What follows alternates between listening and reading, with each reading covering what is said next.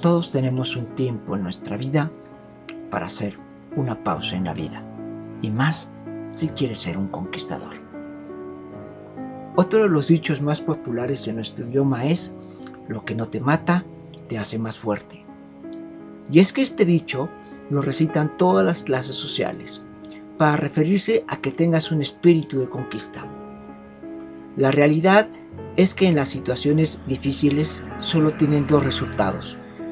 Nos hunden o nos ayudan a crecer. Nos desenfocan o nos ayudan a enfocarnos. Nos convierten en perdedores o en más que vencedores. Si hacemos un poco de memoria, Jesús también fue un hombre de mucho carácter.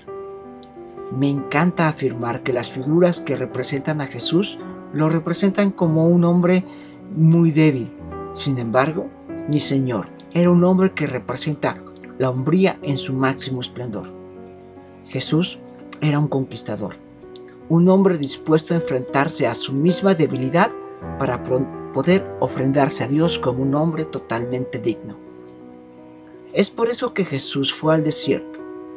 Y cuando fue al desierto, Él fue tentado, fue probado, tuvo hambre y le tocó pelear una de las batallas contra el mismo infierno.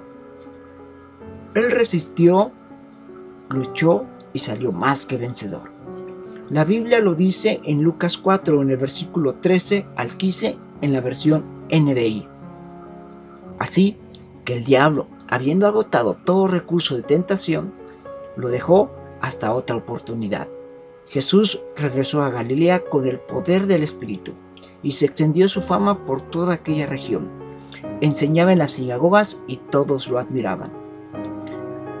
El diablo fue derrotado. Pero es de llamar la atención que dice que lo dejó hasta otra oportunidad.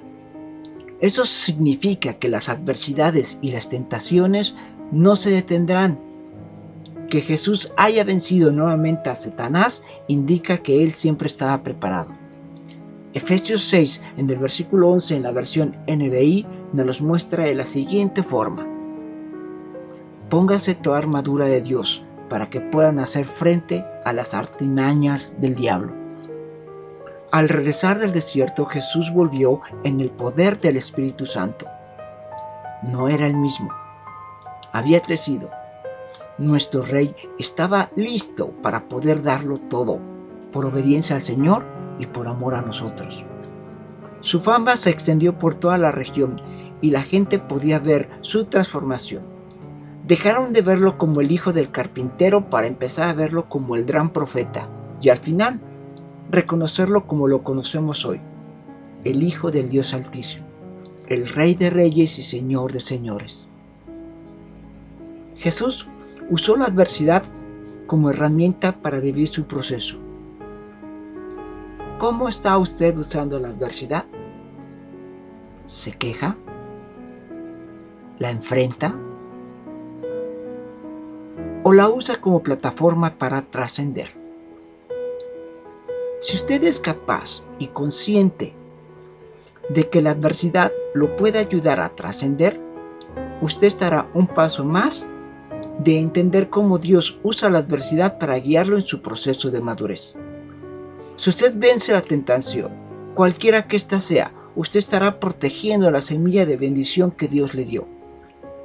La fama vana y la egocéntrica traerá a su vida consecuencias nefastas e innecesarias.